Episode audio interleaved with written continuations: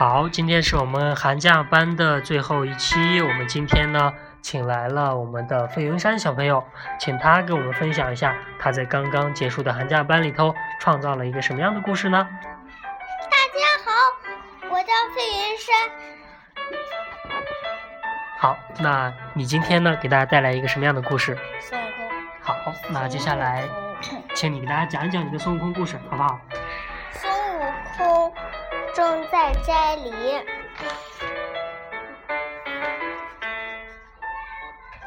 猪妖也在摘梨。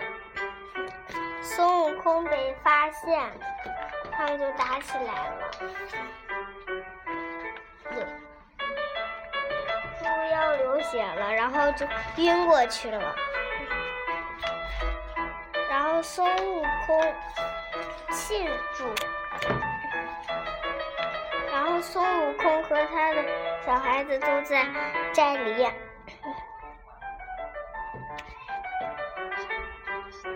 好，那我们飞云山讲完了的话，那我们呃先给飞云山鼓鼓掌，好不好？